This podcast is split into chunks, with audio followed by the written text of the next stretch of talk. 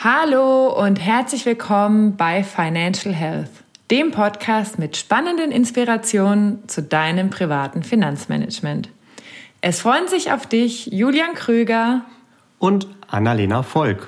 Und heute geht es um die größten Fehler bei einer Immobilienfinanzierung und wie du diese vermeiden kannst. Lieber Julian, Warum sollte man sich selbst noch mit dem Thema Immobilienfinanzierung beschäftigen, wenn man doch schon weiß, was man will und bereits einen guten Berater bei der Bank hat, mit dem man sich sogar wohlfühlt? Ich kann das gut verstehen, wenn wir sagen, hey, das ist doch schon alles gelöst, ich weiß genau, was ich will und eigentlich läuft da schon alles. Gleichzeitig ist mein Tipp, nochmal genauer hinzuschauen, denn ich vergleiche das immer ganz gerne mit dem Beispiel operativ und strategisch. Operativ weiß ich genau, was ich will, aber vielleicht bin ich strategisch noch auf dem falschen Weg unterwegs. Darf ich ein Beispiel nehmen? Ja, gerne. Schau mal, wenn du gerne ein neues Auto kaufen möchtest und deine Eltern fahren einen Golf und deine Nachbarn fahren einen Golf und deine Arbeitskollegen auch.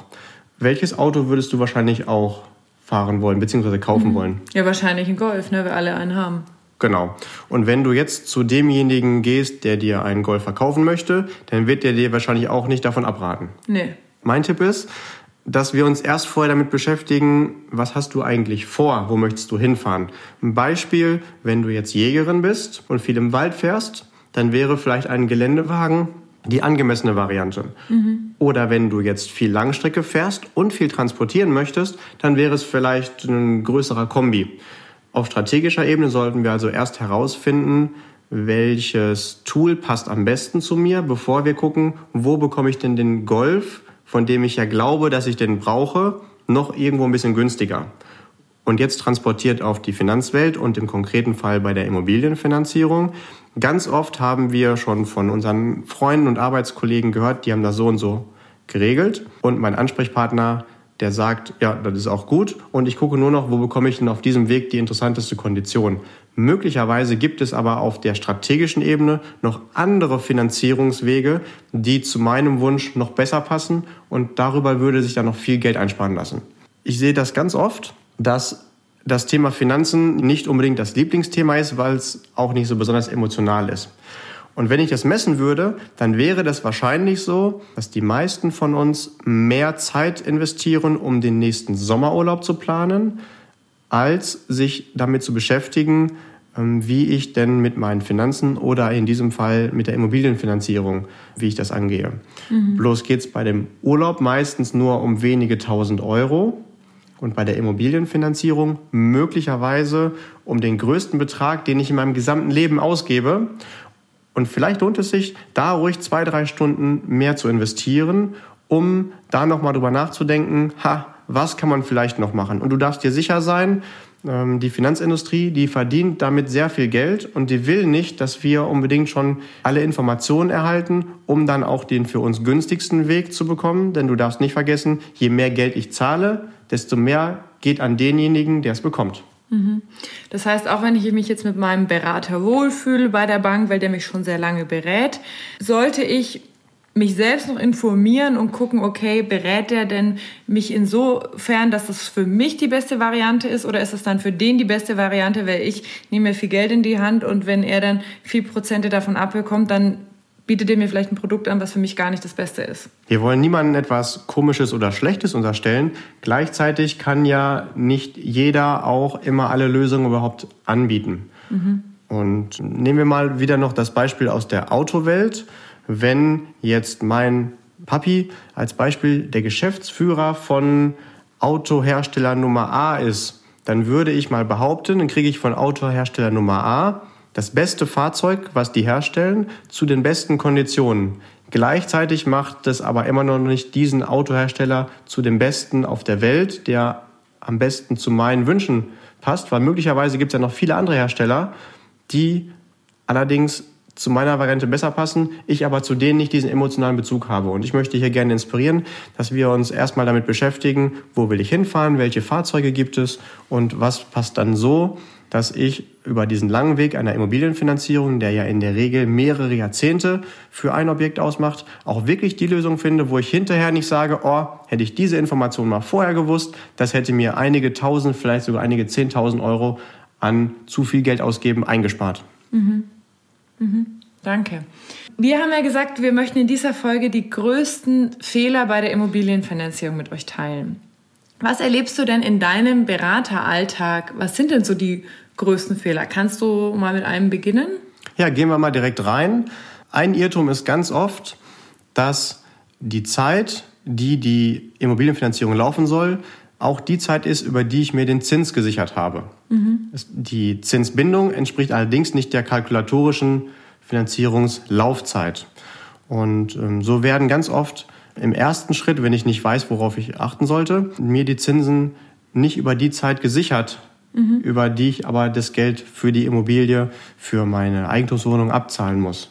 Das heißt, wenn ich jetzt die Immobilie auf 30 Jahre abzahlen will, dann ist der Zins mir aber vielleicht nur für 10 Jahre gesichert. Nach 10 Jahren bekomme ich dann einen anderen Zins angeboten, der dann vermutlich höher liegt. Genau, also wenn du ein Angebot vorliegen hast für die Immobilienfinanzierung, dann achte immer darauf, wie lange ist denn dieser Zins gebunden. Und das kannst du dir ganz einfach als Daumenregel merken. Sind die Zinsen, die Marktzinsen hoch, dann willst du es vielleicht eher kurz binden, weil du dann die Hoffnung hast, wenn du dann eine Anschlussfinanzierung machen musst, dass der Zins dann etwas gefallen ist. Mhm. Und wenn der Marktzins tief ist, dann willst du dir dieses Niveau möglichst lange sichern.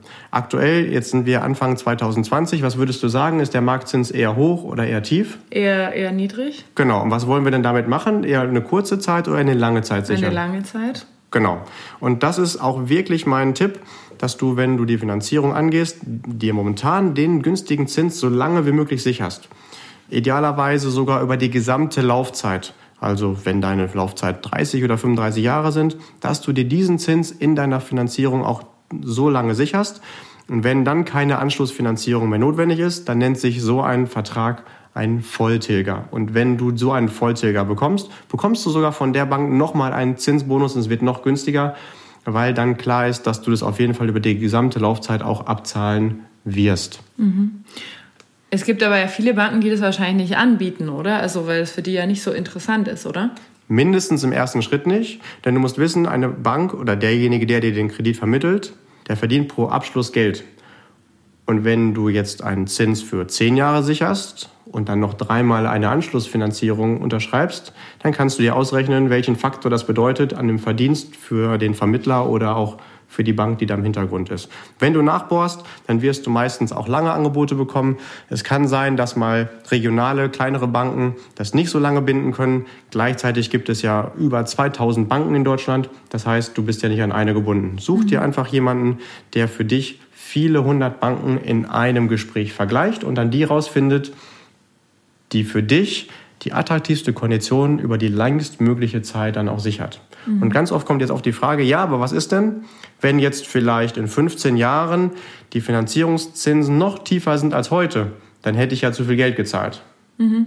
Genau, richtig. Das sieht auf den ersten Blick so aus.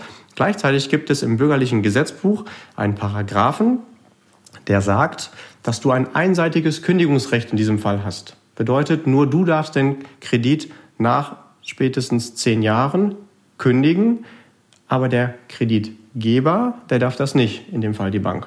Bedeutet, wenn du zum Beispiel nach 16 Jahren siehst, für die restliche Laufzeit gibt es jetzt irgendwo ein Angebot, das noch günstiger wäre, dann machst du von deinem einseitigen Kündigungsrecht Gebrauch und tauscht es gegen den noch günstigeren Vertrag aus. Und tatsächlich, solange du dann nicht auch wirklich das Geld überwiesen hast, was dann fällig ist, läuft der Vertrag weiter. Du brauchst also gar keine Angst haben, wenn du es kündigst. Das kannst du kostenlos machen jeden Tag dann und vielleicht dann die Anschlussfinanzierung doch nicht günstiger möglich ist, dann läuft es einfach weiter. Du sicherst dir also mit einer langen Zinsbindung die komplette Sicherheit und gleichzeitig alle Chancen und hast null Risiko. Mhm. Nur wird dir das vielleicht nicht von Anfang an jeder Anbieter zeigen. Und mein persönlicher Tipp ist auch, wir gucken uns ja gleich noch mehr von so kleinen Geheimtipps an. Wenn da mehrere sind, die dein Ansprechpartner nicht von Anfang an für dich so ideal ermöglicht, dann hinterfrag doch einfach mal, ob das derjenige ist, der wirklich zu deinem Vorteil ist und äh, langfristig derjenige ist, mit dem du zusammenarbeiten möchtest. Mhm.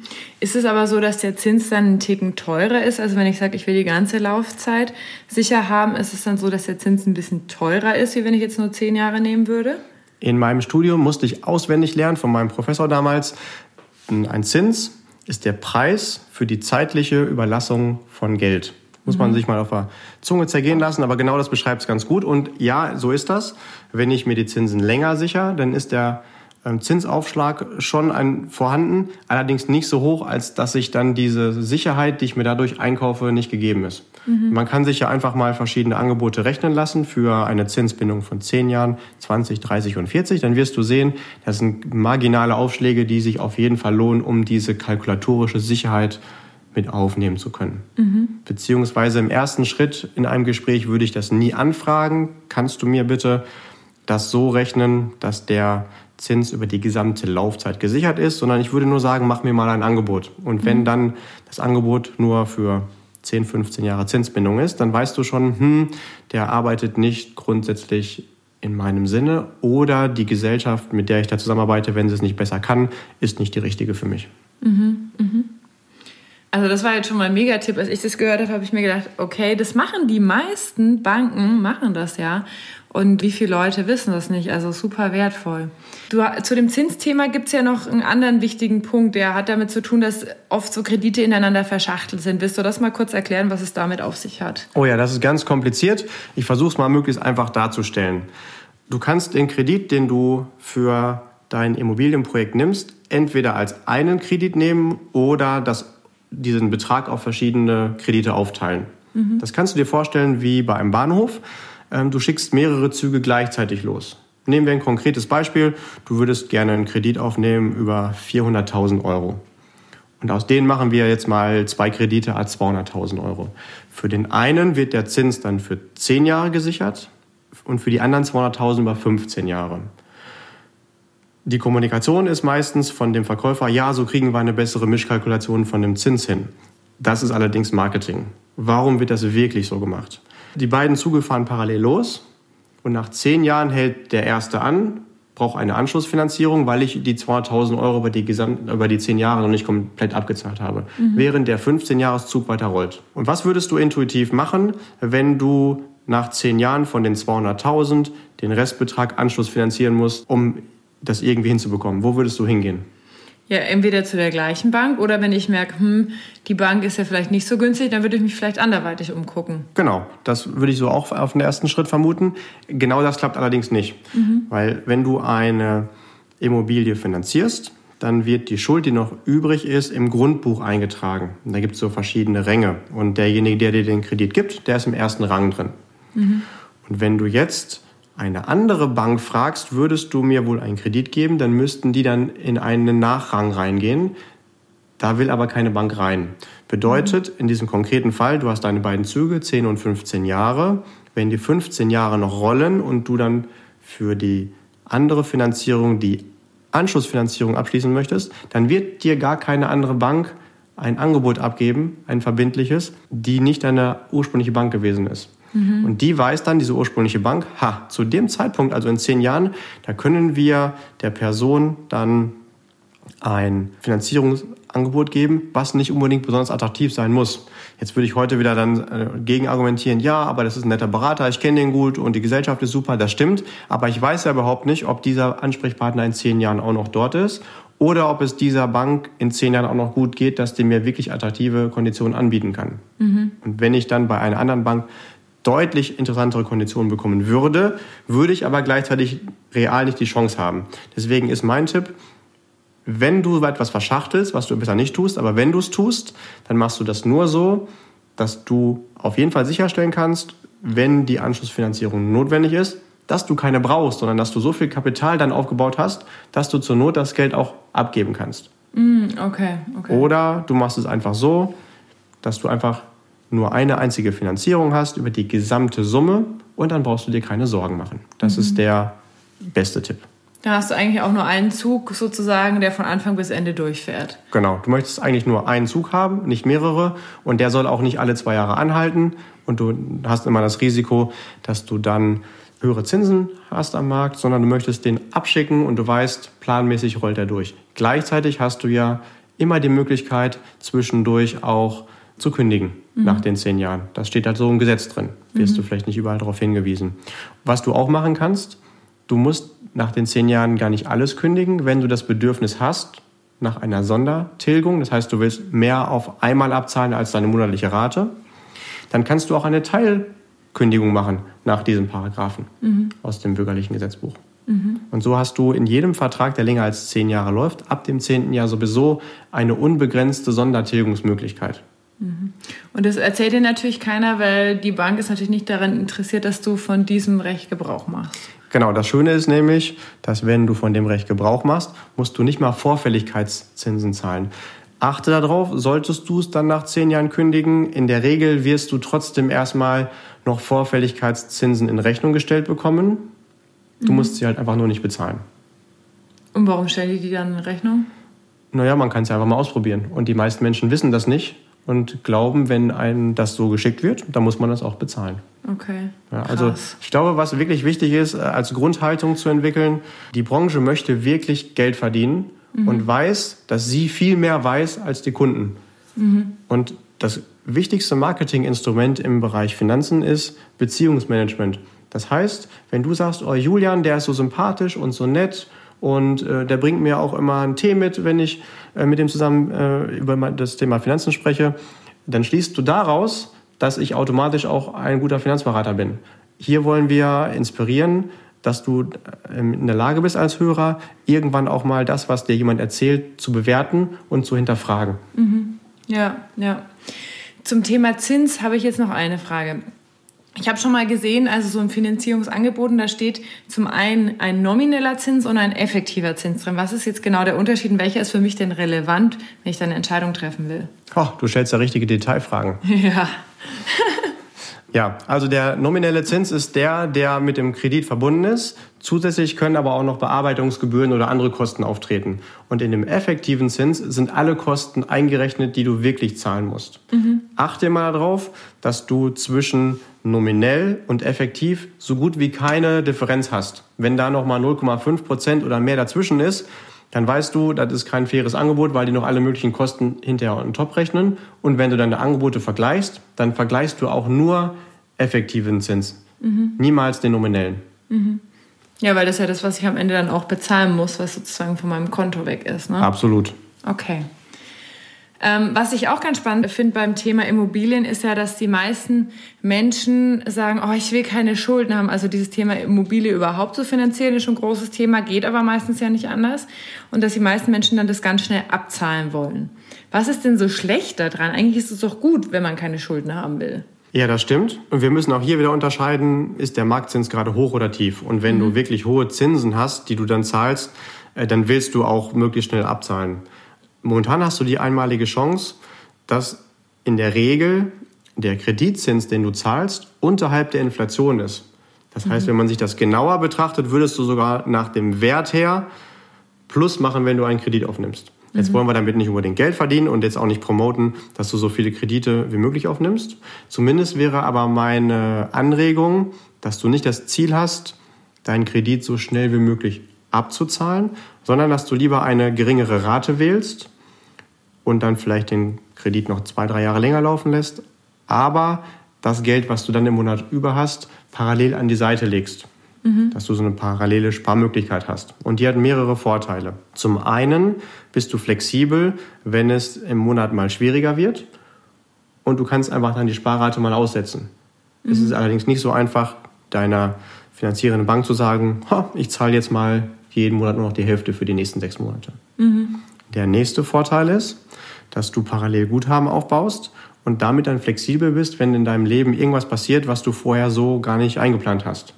Mhm. Das kann man zum Beispiel schwarze Schwäne nennen. Also früher wusste man gar nicht, dass es überhaupt schwarze Schwäne geben kann und das war unerwartet, als man das erste Mal einen gesehen hat. Oder äh, Experten nennen das manchmal auch Imponderabilien. Also Dinge, die können wir heute gar nicht vorsehen, dass sie passieren, aber sie werden halt trotzdem passieren. Mhm. Und wenn du dann parallel Geld aufgebaut hast, dann bist du da zumindest entspannter, was die Geldseite betrifft. Mhm. Und zusätzlich hat man jetzt noch die Chance, weil die Zinsen so tief sind in der Finanzierung, wenn du das Geld parallel intelligent investierst, dann machst du sogar Zinsdifferenzgewinne. Das heißt, der Guthabenszins wird höher sein als der Kreditzins. Und wenn das lange läuft, dann wirkt der Zinseszinseffekt für dich und jedes Jahr wo du mehr Guthaben liegen hast, was sich besser verzinst als dein Kreditzins, wird dein Kredit real sogar günstiger. Mhm. Zu dem Thema hattest du auch so ein richtig cooles Beispiel mal gemacht mit den Ehepartnern. Hast du Lust, das einmal kurz zu teilen? Wenn du dein Traumobjekt realisierst, dann ist das ähnlich wie mit einer Partnerschaft. Am Anfang ist alles toll und wunderbar. Und deswegen hast du auch das Ziel, vielleicht heute so schnell wie möglich abgezahlt zu haben. Du wirst aber im Laufe der Jahre oder Jahrzehnte feststellen, wie ich gehört habe, wie das in der Partnerschaft sein könnte, das flaut ein bisschen ab, dieses wahnsinnig tolle Gefühl. Ja? Mhm. Und wenn du jetzt das Ziel hast, eine hohe Rate zu haben und schnell abzuzahlen, dann kann es gut sein, dass du zwischendrin dann gar kein Geld mehr hast, um dir einen schönen Urlaub zu gönnen, ein Auto, was du gerne hättest, ähm, zwischendurch mal essen zu gehen und all diese schönen Dinge, die es halt auch gibt. Und du bist mit Sicherheit heute auch bereit, darauf zu verzichten für dieses wunderbar tolle Objekt. Mhm. Bloß wie in der Partnerschaft wird das möglicherweise so sein, dass das heute so tolle Objekt in fünf, zehn oder spätestens 20 Jahren gar nicht mehr so toll ist. Ja. Da ist die rosa-rote Brille ab, auch bei der Immobilie sozusagen. Ganz genau. Und wenn du das Objekt nicht mehr so mega cool findest und dann auch parallel nichts hast, was du dir auch gönnen darfst, dann bist du emotional nicht mehr besonders positiv gestimmt, möchte ich es mal vorsichtig formulieren. Mhm. Und schöner wäre es ja, wenn du dafür sorgst, dass du auch noch andere Dinge in deinem Leben auch bedienen kannst. Mhm. Ja, also ich finde das Beispiel mega, deswegen habe ich auch gesagt, ob du es einfach noch mal kurz anbringst, weil, weil das mir immer so hilft zu erkennen, ah, okay, worum geht es denn hier wirklich? Ne? Manchmal ist gerade dieses Finanzthema so wahnsinnig abstrakt und das finde ich auch an der Stelle sehr schön. Vielen Dank. Ein weiterer Fehler, den ja ganz viele Leute machen, wo ich auch gar nicht vorher wusste, dass das ein Fehler ist, ist, die finden irgendwann ihr Grundstück und sagen, oh, das ist hier der Traumplatz, ich kaufe mir jetzt dieses Grundstück und finanzieren das schon mal mit einer Bank. Dann wollen die irgendwann eine Immobilie kaufen und dann gibt es angeblich ein Problem. Was ist denn da das Problem? Ja, an das denken wir gar nicht, wenn wir das Grundstück schnell mal eben finanzieren wollen, bevor es uns jemand anderes wegschnappt. Mhm, genau. Das Problem ist, dass wenn ich dann mein Haus auf das Grundstück bauen möchte und dafür wieder eine Finanzierung abschließe, dann haben wir eine ähnliche Herausforderung wie vorhin schon mal mit unseren Zügen. Vielleicht erinnerst du dich, mhm. dass ich dann später den Anschlusszug nur noch da bekomme, wo ich auch schon den Ursprungszug am Laufen hatte. Mhm. Und das ist hier genau das Gleiche, dass wenn ich das Grundstück bei der Gesellschaft A finanziere und dann den größeren Kredit für meine Immobilie aufnehmen möchte, dann kann ich am Markt nicht mehr vergleichen, bei welchem Anbieter bekomme ich denn jetzt für die Immobilie noch einen günstigen Kredit, sondern das geht wieder nur bei demjenigen, der schon im Grundbuch eingetragen ist und das ist dann die Bank, die mir dann schon den kleinen Kredit gegeben hat für das Grundstück. Und die weiß, ha, wir geben demjenigen einfach erstmal als Logangebot eine günstige Kondition für das Grundstück, weil er wird ja später wieder zu uns kommen mhm. und wird dann dementsprechend auch dann den Kredit für die Immobilie beantragen und dann ist es eigentlich egal, welchen Zins wir anbieten, weil der kann ja eh nur bei uns finanzieren. Mhm. Mhm. Was würdest du dann empfehlen, als wenn ich jetzt ein Grundstück finde, aber sage, ich will jetzt noch nicht bauen, aber das Grundstück ist mega. Was würdest du dann empfehlen? Was mache ich in so einem Fall?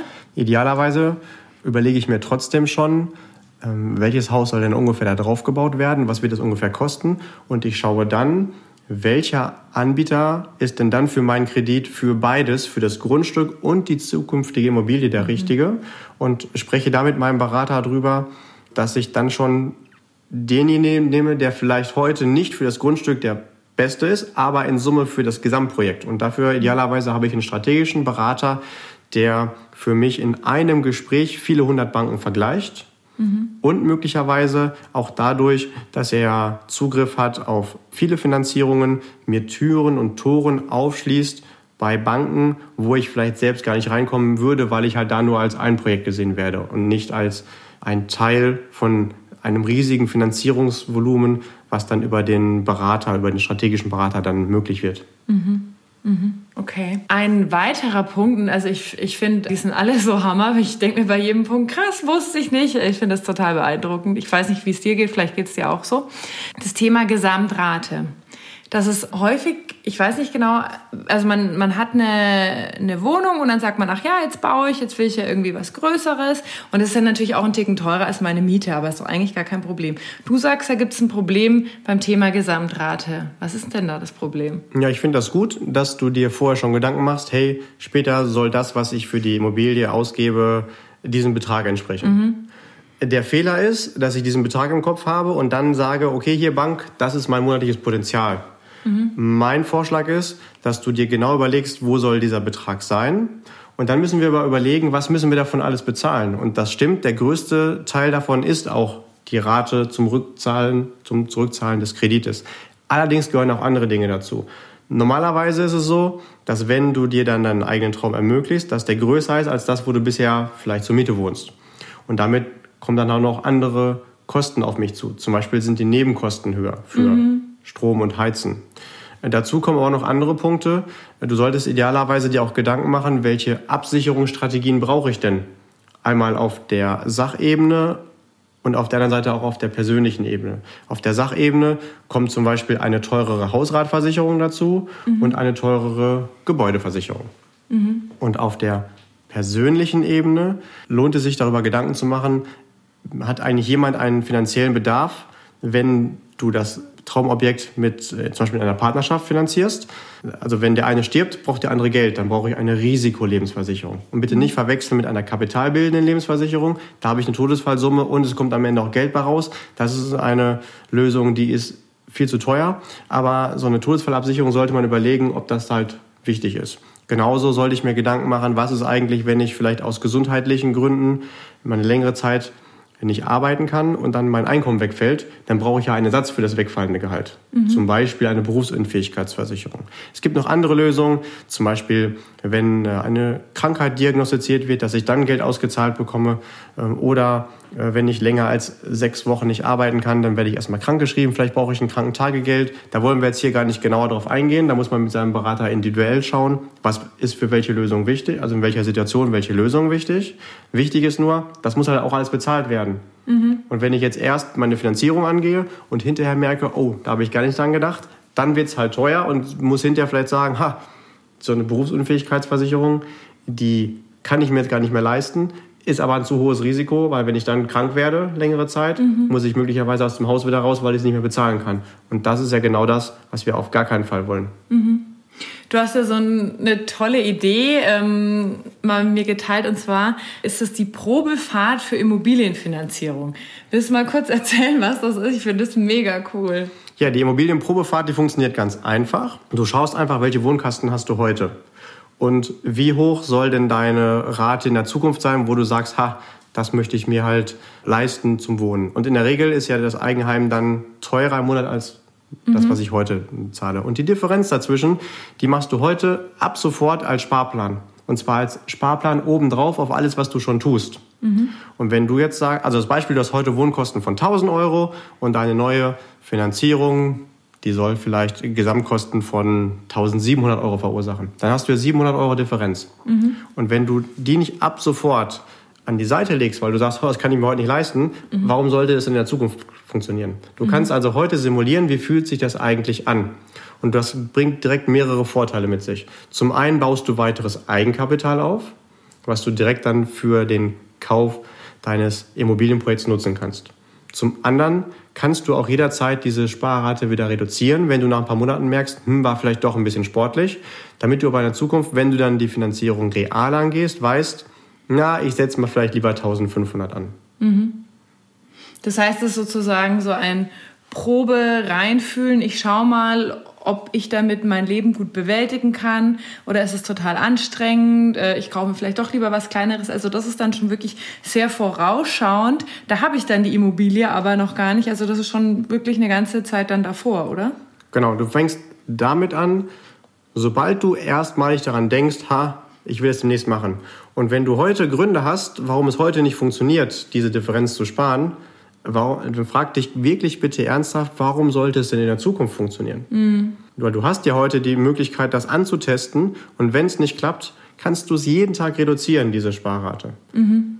Und dann weißt du, wo du in der Realität wirklich liegen willst. Mhm. Ganz wichtig ist auf jeden Fall, bitte verkauf dir das jetzt, diese Sparrate, nicht als deinen Vermögensaufbau. Den Vermögensaufbau und auch deine Altersvorsorge, den machst du bitte weiterhin parallel, weil das musst du ja auch machen, wenn du die Immobilie hast. Mhm. Weil das kommt, also diese Immobilienprobefahrt, diese Rate kommt wirklich nochmal oben drauf. Mhm. sozusagen Hashtag Reality Check, würde ich sagen. Ha, das hast du schön beschrieben. Genau. Du sagst ja auch, äh, das ist dann im Prinzip das, was du auch meinst mit, man soll die Immobilienfinanzierung nicht isoliert betrachten. Also nicht nur die Immobilie, sondern was hat das noch für weitere Implikationen in meinem Leben? Genau. Ähm, das ist genauso wie, nehmen wir das Beispiel Gesundheit. Du solltest jetzt nicht nur gucken, wie geht es gerade der Lunge, mhm. dann hast du vielleicht die gesündeste Lunge der Welt. Aber wenn du nicht mehr gucken oder hören kannst, bringt das auch nichts. Also immer alles ganzheitlich betrachtet. So brauchst du halt wirklich ein ganzheitliches Finanzplansystem, mhm. was dafür sorgt, dass die Immobilie heute und in fünf und in zehn und in 30 Jahren auch immer noch wirklich bezahlt werden kann, auch die Kosten, die damit verbunden sind. Und logischerweise alles, was drumherum wichtig ist, zum Beispiel der Vermögensaufbau, nicht nur damit du dir in zehn Jahren ein neues Auto leisten kannst, sondern auch, um damit möglicherweise dann irgendwann die neue Heizung, die neuen Fenster oder die neuen Dachziegel bezahlen zu können. Mhm. Und die Altersvorsorge, um daraus das Geld zu nehmen, um auch dann, wenn du nicht mehr arbeitest, genug Geld zu haben, um dann die Immobilie weiter unterhalten zu können. Mhm. Weil gerade je älter die Immobilie ist, desto höher sind ja die dann anfallenden Renovierungskosten. Mhm. Ja, das vergessen viele Leute ja auch gerne, ne? was da an Instandhaltung vor allem zukommt. Die sehen dann irgendwie nur die Rate, die sie zahlen, so, ach ja, das ist ja ein bisschen mehr als Miete, aber geht ja, aber was kommt denn noch alles on top, ne? Genau. Ja. Und ein weiterer Punkt, der wichtig sein kann bei dieser ganzheitlichen Betrachtung, ist jetzt ein kleiner Punkt, aber ein schönes Beispiel. Zum Beispiel, ähm, wenn du jemanden kennst, der irgendwann mal ein Haus gebaut hat, dann kennst du mit Sicherheit auch jemanden, der sich über irgendwas geärgert hat, was nicht funktioniert hat. Mhm. Die Fenster sind falsch rum drin, keine Ahnung, du drückst den Strom, aber das leuchtet im anderen Raum. Äh, irgendwo ist noch ein Riss oder äh, ist ein Kratzer passiert. Also ja. die Stories kennt ja jeder. Und wenn du dann vielleicht die Handwerker, die das gemacht haben, hoffentlich nicht, aber wenn dann doch, vielleicht irgendwie rechtlich verklagen möchtest, hast du idealerweise eine Rechtsschutzversicherung dafür. Mhm. Das muss man aber wissen, dass so gut wie jeder Rechtsschutztarif diesen Bereich Bauherrenrechtsschutz überhaupt gar nicht beinhaltet. Mhm. Du brauchst also dann einen speziellen Bauherrenrechtsschutztarif, den es ganz, ganz selten gibt, und weil so oft was passiert, der sogar auch sechs Monate Wartezeit hat. Mhm. Und deswegen hast du jemanden, der dich einfach vorher ganzheitlich betreut und alle solche Checkpunkte mit dir durchgeht. Da gibt es eine ganze Liste davon. Wen es interessiert, kann auch gerne mal auf mich zukommen. Dann gibt es die gerne, die man vorher genau prüft, was sollte ich alles vorher berücksichtigen. Und wenn ich jetzt heute meine Finanzierung mache, weil ich in drei Monaten loslege und dann erst heute auch merke, oh, vielleicht wäre so eine Rechtsschutzversicherung gut, dann werden ja die ersten drei Monate des Baus die Gewerke, die dann auch schon angegangen werden, überhaupt nicht mehr mitversichert. Das wäre ah, mega okay. ärgerlich. Und okay. deswegen so früh wie möglich in das erste Gespräch reingehen. Mein Wunsch wäre sogar ähm, Jahre vorher, um einfach zu gucken, wie bin ich heute schon aufgestellt, was möchte ich in der Zukunft tun und was kann ich heute machen, damit ich später möglichst attraktiv bin für denjenigen, der mir den Kredit gibt und alle diese Punkte schon mal abchecken. Mhm. Hm. Ja, mega. Also es klingt so ein bisschen wie doppelten Boden, sich da wirklich vernünftig vorzubereiten, dass da auch keine bösen Überraschungen kommen. Ne? Wo wir wieder so ein bisschen bei diesem Thema sind, hey, oft plane ich meinen Urlaub ja. lieber und intensiver als Finanzthemen, was ja auch emotional gut nachvollziehbar ist, nur leider halt wirklich finanziell äh, hinter böse Schäden haben kann. Ja, ja. Und das dann auch sehr viel Einfluss auf den Urlaub und alle anderen Lebensbereiche hat, ne? Ah, das hast du schön gesagt, genau, weil je weniger ich hinterher für die Immobilie zahlen muss, ja. desto mehr schönen Urlaub kann ich ja hinterher noch machen. Genau. Und das habe ich mir vorher ermöglicht, weil ich mal ein paar Minuten mehr Zeit äh, schon frühzeitig da rein investiert habe. Ja, und äh, ja, abgesehen auch von dem ganzen Stress, den man dann hat, wenn was nicht funktioniert oder man sich übernimmt, ne? Genau. Dann das beliebte Thema Bausparvertrag. Was denkst du denn da? Also so viele Leute haben Bausparvertrag, haben dann ihre Immobilienfinanzierung und sagen, ja, jetzt hole ich den hier aus der Tasche und jetzt kann ich den einsetzen. Was denkst du dazu? Ja, der Bausparvertrag lohnt sich auf jeden Fall. Allerdings eher für denjenigen, der ihn vermittelt. Weil man kann mhm. da ganz gutes Geld mit verdienen. Und ja, wenn wir jetzt mal den Blickpunkt ändern, also was habe ich davon eigentlich, wenn ich ein Haus bauen möchte oder mir eine Eigentumswohnung leisten möchte, dann werde ich relativ schnell feststellen, hm, Vielleicht ist das gar nicht so ganz ideal. Ähm, so ein Bausparvertrag lässt sich in zwei Phasen unterteilen. Eine Ansparphase und eine Kreditphase. In der Ansparphase zahle ich Geld rein. Äh, in der Regel ungefähr so muss ungefähr 50 Prozent von der Bausparsumme drin sein, um dann die andere Differenz zu der Bausparsumme dann als Kredit zu bekommen. Wenn wir jetzt ins Detail gehen, dann werden wir aber feststellen, am Anfang zahle ich eine hohe Abschlussgebühr, die ist direkt weg. Die zahle ich dafür, dass ich einen Guthabenszins in der Ansparphase habe, der in der Regel geringer ist als die Inflation. Das heißt, ich bezahle dafür eine Gebühr, dass mein Geld Wert verliert. Mhm. Aus meiner Sicht ähnlich wie wenn ich dir meinen 30 Jahre alten rostigen Polo verkaufe für 30.000 Euro und du mich fragst, warum ist das so teuer und ich dann als Argument sage, ja, dafür sind die Reifen runter, dafür hat es keine Klimaanlage, dafür ist das Radio kaputt. Na gut, dafür mhm. sind auch ein paar Kratzer dran. Mhm. Also ich zahle ja keine Gebühr dafür, dass ich garantiert mein Geld vernichte. Und gerade in so einem Bausparvertrag spare ich ja lange ein, das heißt, lange Zeit vernichte ich das Geld. Mhm. Und dann kommt das Argument, ja, aber dafür bekomme ich ja später dann einen Kredit, der günstig ist. Da muss man aber wissen, dass im Bauspargesetz drin steht, dass das heute gar nicht garantiert werden darf, dass ich später den Kredit bekomme. Also weder ob noch wann. Und ganz oft wird das so eingebaut, dass wir, wenn wir wieder an unsere Züge denken, dass ich heute einen kurzen Zug abschließe, vielleicht mit 10 oder 15 Jahre Zinsbindung und parallel einen Bausparvertrag. Und jemand ausrechnet, wenn ich dann parallel in den Bausparvertrag Geld einzahle, dann bekomme ich dann später für den Anschlusszug den Kredit aus dem Bausparvertrag mit einem in Aussicht gestellten günstigen Zins. Mhm. Da würde ich aber Folgendes machen, dem Berater sagen, okay, pass auf, du stellst mir ja in Aussicht, dass ich für die Anschlussfinanzierung dann den Kredit aus dem Bausparvertrag bekomme. Dann unterschreib mir das doch bitte mal. Also mit Unterschrift und Stempel drauf, dass ich die Garantie habe. Und dann wirst du sehen, wie er sich aber windet, mhm. weil das verboten ist. Mhm. Das ist genauso, wie wenn ich dir sage, du, Annalena, nächste Woche da schenke ich dir mein Auto. Mhm. Hättest du Lust drauf? Mhm. Und wenn ich dich jetzt, äh, wenn du mich jetzt fragst, nur zur Sicherheit, wir kennen uns zwar gut, aber wer weiß, was in der Zeit passiert, gib mir das nochmal schriftlich. Äh, brauchen wir nicht, aber man weiß ja nie. Ja. Und ich dann sage, ach komm, wir sind so gute Freunde, mhm. brauchen wir nicht schriftlich machen, vertrau mir doch. ne? Also, ja. wenn man das hier so sagen darf, ähm, wir sind ja hier unter uns und hört keiner zu, äh, in der Branche nennt man sowas die Eierleckklausel. Geil. Jetzt kennst du ja Aquino, das ist ein Hund, ein Rüde. Ja. Warum lecken sich Rüden die Eier? Keine Ahnung. Weil sie es können. Ja, geil. Das heißt, wenn das doch heute schon so sicher ist, dass ich später den Kredit bekomme, ja. warum wird mir das dann nicht garantiert? Mhm. Das heißt, wenn das später für die, in dem Fall Bausparkasse, nicht attraktiv sein sollte, mir den äh, Kredit zu geben, weil vielleicht der Marktzins hoch ist und der darin in Aussicht gestellte Zins aber noch tief und das für die dann äh, äh, nicht attraktiv wäre, mhm. Dann werden sie es auch nicht tun, weil mhm. sonst könnten sie es mir heute ja garantieren. Ja, stimmt, ja. ja? Immer ja, dann denken, das ist die Eierleckklausel. Also wenn dir irgendjemand etwas in Aussicht stellt, aber nicht garantiert, denk an die Hunde. Okay. Und wenn ich jetzt schon einen Bausparvertrag habe, was mache ich dann damit? Ja, pauschal lässt sich das nicht beantworten. Grundsätzlich würde ich aber immer erstmal schauen, ist also in der Regel ist es ja in der Ansparphase, in dem ersten Teil, wie hoch ist denn dann der Guthabenszins? Mhm. Und wenn der nicht deutlich oberhalb der Inflation liegt, und die liegt so im Schnitt bei 2,5, vielleicht 3 Prozent, zumindest die offiziell kommunizierte, die reale munkelt man ja ist noch höher, dann kann man sich fragen, ob man A, da weiterhin einzahlen will und B, ob man das Guthaben, was drin ist, auch weiterhin dann bei diesem eher geringen Guthabenszins da drin lassen möchte oder ob es vielleicht nicht alternative, intelligente, intelligentere Anlageformen gibt. Das kann man aber hier nicht pauschal beantworten. Mhm. Müsste man halt dann immer mit seinem Ansprechpartner dann individuell betrachten, vor allen Dingen vor dem Hintergrund, was meine Ziele für die Zukunft sind. Mhm. Okay. Das klingt schon mal sehr aufschlussreich. Jetzt habe ich noch eine eine andere Frage. Du sagst ja, dass es immer wichtig ist, besonders frühzeitig in die Planung zu gehen, weil man dann bei Banken eine gute Bonität hat. Erstmal, was meinst du genau damit und was ist Bonität eigentlich? Ich habe das jetzt irgendwie schon öfter gehört, aber was heißt das jetzt genau? Okay, äh, dann schauen wir uns den zweiten Punkt zuerst an.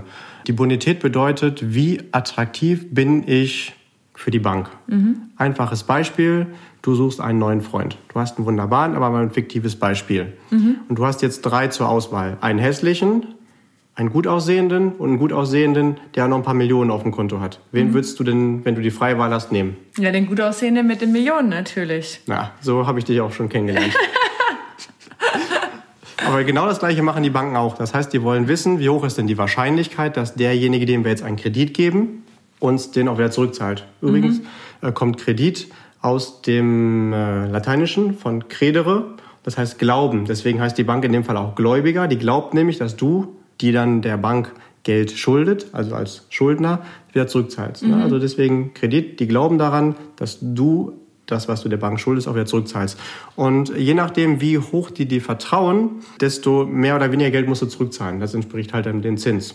Mhm. Wenn die also das Gefühl haben, du bist hochsolvent, also du hast viel Geld zur Verfügung, kommt viel rein und du bringst auch schon viel mit, dann zahlst du weniger Zinsen, als wenn jemand, in Anführungszeichen, pleite ist. Mhm. Das gleiche wie, wenn du dir bei einem Staat Geld leist. Ne? Wenn du Deutschland Geld gibst, dann musst du mit weniger Zinsen rechnen, als wenn du es einem Land wie Griechenland gibst. Mhm. Weil wenn du schon sagst, oh, da, ob ich da das Geld zurückbekomme oder nicht, weiß ich nicht so genau, dann erwartest du halt mehr zurück. Mhm.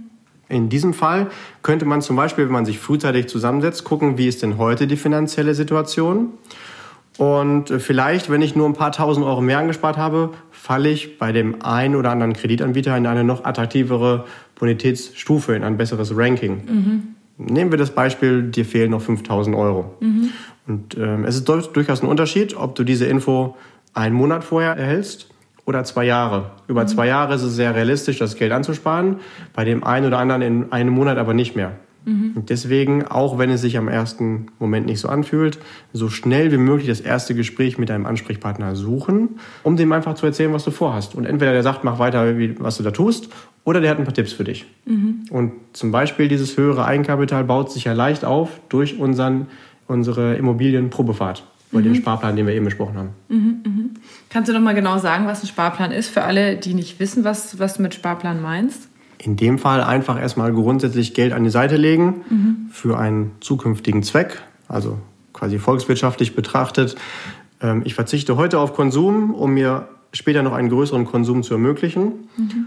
Und wenn das über eine längere Zeit ist, dann würde ich auch auf jeden Fall ähm, schauen, dass ich Sparpläne finde, die von dem Ergebnis von der Rendite oberhalb der Inflation liegen. Mhm. Wenn du hart für dein Geld arbeitest, dann willst du ja, dass dein Geld auch mindestens so hart für dich arbeitet. Mhm. Und oftmals ist uns gar nicht bewusst oder die Branche will uns auch nicht mal darauf hinweisen, dass wenn wir nicht mindestens einen Inflationsausgleich erzielen mit unserem Geld, dass es an Wert verliert, an mhm. Kaufkraft. Und das ist ja sehr schade, wenn du vorher dafür hart gearbeitet hast. Über ein paar Monate ist das egal über mehrere Jahre hat das durchaus einen Effekt. Wenn du mhm. einfach mal guckst, was hat, wie hat sich der Preis entwickelt von einem Brötchen oder von Briefmarken, da sieht man ja, alle paar Jahre wird das Porto zum Beispiel erhöht. Und das willst du ausgleichen mhm. mit dem Sparplan. Also entweder du packst es nur irgendwo in eine Schublade, dann verliert es aber irgendwann an Kaufkraft, oder du packst es irgendwo hin, wo das Geld dann auch wieder für dich arbeitet. Mhm. Und da gibt es viele schöne Möglichkeiten. Das würde jetzt hier den Rahmen sprengen, aber vielleicht gucken wir uns das separat das Thema auch nochmal an. Mhm. Ja, das wollten wir eh machen. Wir haben schon eine lange Liste an weiteren Folgen, die wir geplant haben. Okay, der letzte Punkt ist Ratio versus Emotio. Was ha. meinst du denn damit? Das klingt ganz schön kompliziert. Ich wollte auch sagen, hab mir schon, haben sich bei mir schon hier ein paar Gehirnwindungen verdreht. Ist halt so eine Akademikerliste, ne? Ich wollte gerade sagen. ist aber ganz einfach nachvollziehbar. Grundsätzlich sind wir halt emotionsgesteuerte Wesen. Mhm. Und wenn wir glauben, wir treffen eine intelligente, rationale Entscheidung, ist es in Wirklichkeit nur, dass wir uns versuchen zu verkaufen, was wir aber emotional haben wollen. Mhm. Das müssen wir einfach nur wissen, das ist auch überhaupt nicht schlimm, nur das hat auch so eine Gefahr in sich. Äh, bei der Immobilienfinanzierung kann das zum Beispiel die Gefahr sein, ich gucke einfach mal sonntags morgens irgendwo ins Internet oder in die Zeitung, ich suche mein Traumwohnhaus und habe eins gefunden und gehe dann auf meinen Berater zu und sage, hier, das finanziere mir mal. Mhm. Ist ja auch logisch, dieser Schritt. Kann allerdings bedeuten, dass du dich in ein Schloss verliebst, was oberhalb der Möglichkeiten liegt, die finanziell in deiner Situation ratsam sind. Vielleicht machen wir noch eine Folge, ähm, wie wir idealerweise unser Geld so einteilen. Mhm. Da gehen wir jetzt nicht drauf ein, aber es gibt quasi drei Kategorien. Eine Kategorie, yo, das kannst du finanzieren. Dann gibt es die Kategorie, yo, das kannst du auch finanzieren, ist aber nicht mehr finanziell ratsam. Und die oberste Kategorie, da lass mal die Finger davon, weil das geht gar nicht mehr. Mhm. Ja, und gerade wenn du dich in eine Kategorie von Immobilie verliebst, was finanziell nicht mehr ratsam ist, aber vielleicht gerade noch finanzierbar, mhm. dann wird das irgendwann äh, dir äh, finanziell, aber auch vielleicht emotional später auf die Füße fallen. Daher ist mein Tipp, dass du, wenn du das Ziel hast, dir deine eigene Immobilie, deine eigene Eigentumswohnung zu leisten, erst mit jemandem sprichst, der dir ausrechnet, ha, in deiner Situation liegt das Budget bei Volumen X. Mhm. Und wenn du dann in die Recherche gehst, wo auch immer du dann kaufen möchtest oder bauen möchtest, dann orientierst du dich auch nur noch an dieser Obergrenze. Idealerweise, wenn du, zumindest wenn du baust, sollte die sogar ein bisschen darunter liegen. Wenn du mit dem Bauträger, mit dem Architekten sprichst, weil das kennst du auch, jeder, der baut, wird hinterher sagen, boah, war viel teurer als vorher geplant. Und wenn du dann natürlich ein Budget sagst, dann wird es auch jeder mal sofort ausreizen. Ähm, dann ist aber der Puffer weg. Bedeutet, du planst erst und hast dann gar nicht die Chance, dich in ein Schloss zu verlieben, wenn bei deiner finanziellen Situation maximal eine Burg drin wäre. Mhm. Weil wenn du dich in das Schloss verliebt hast, dann kann kein guter Berater der Welt dich da noch von runterkriegen, dass du lieber nur in der Burg leben solltest. Mhm. Also gib dir nicht, gib dich nicht in die Gefahr, dass du dich in etwas verliebst, was hinterher ähm, finanziell nicht intelligent wäre. Mhm. Der dann das Genick brechen kann, womöglich auch finanziell gesehen. Ne? Ja. Wir hoffen es nicht. Ich habe das schon ein paar Mal auch erlebt, wo Kunden zu mir gekommen sind, wo ich dann gesagt habe, die Verantwortung, die wollen wir nicht übernehmen, das finanzieren wir nicht. Und diese Menschen dann einfach zu irgendeiner anderen Bank gehen und die sich freuen, ha, je mehr er finanziert ist, mehr verdienen wir, das nehmen wir mit. Weil die Bank weiß, ha, im Zweifelsfall, wenn er es nicht mehr zahlen kann, weil es nicht mehr passt, haben wir als Sicherheit das Objekt mhm. und hat sie doppelt plus gemacht.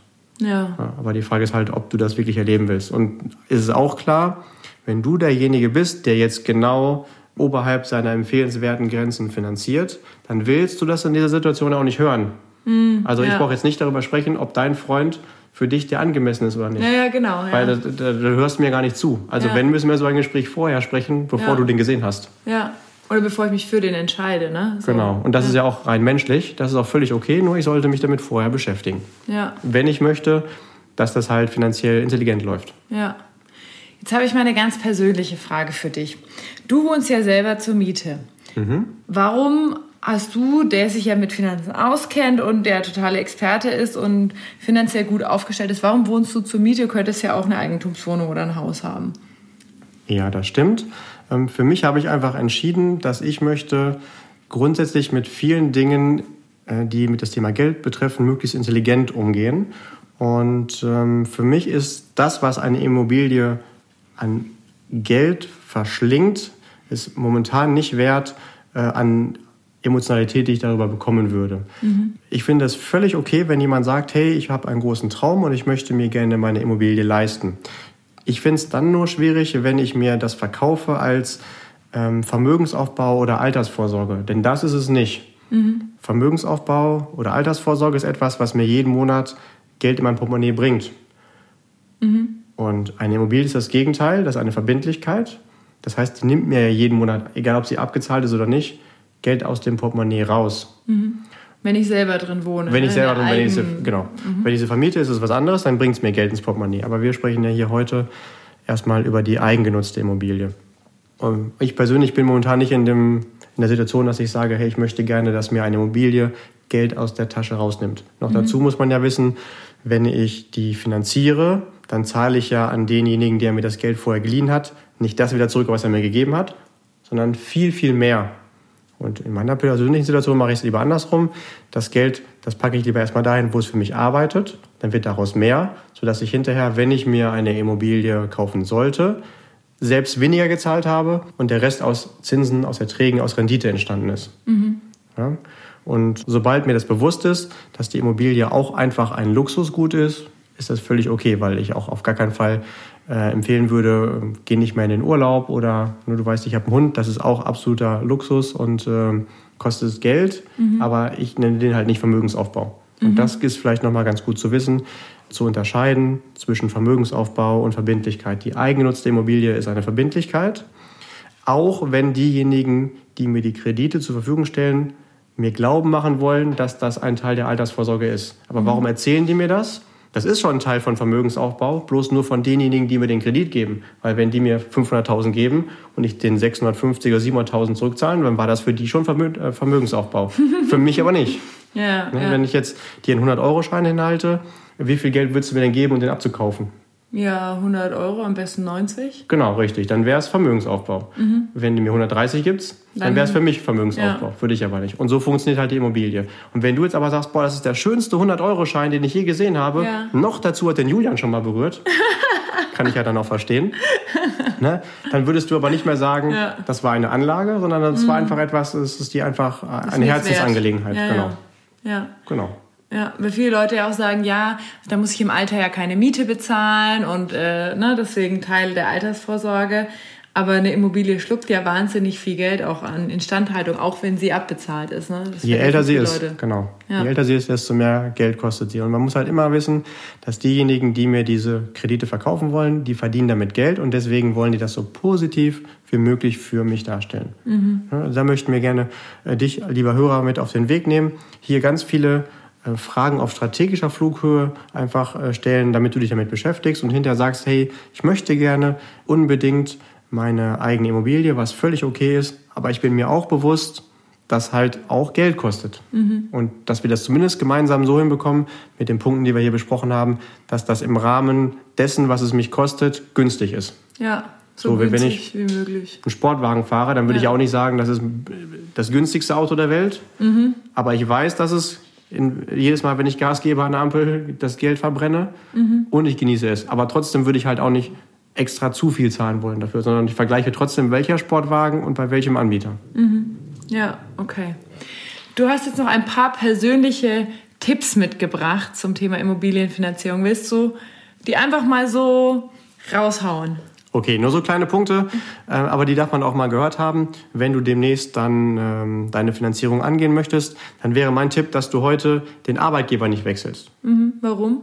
Naja, wenn du den Arbeitgeber wechselst, dann in der Regel startest du in einer Probezeit. Mhm. Sechs Monate. Und in dieser Zeit kann dich der Arbeitgeber jeden Tag ohne Angabe von Gründen kündigen. Mhm.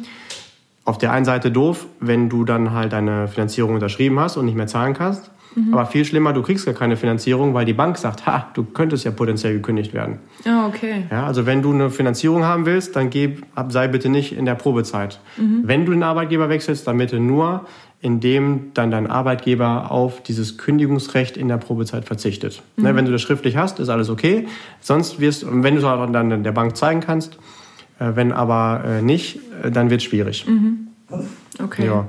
Dann wäre vielleicht noch so ein Tipp, es gibt verschiedene Systeme, da wirst du, ob du willst oder nicht, geführt, wie kreditwürdig du bist. Mhm. Zum Beispiel ist eins davon Schufa, hast du wahrscheinlich schon mal gehört. Und du hast auch die, das Recht, eine kostenlose Auskunft zu erhalten, was die da bei dich gespeichert haben.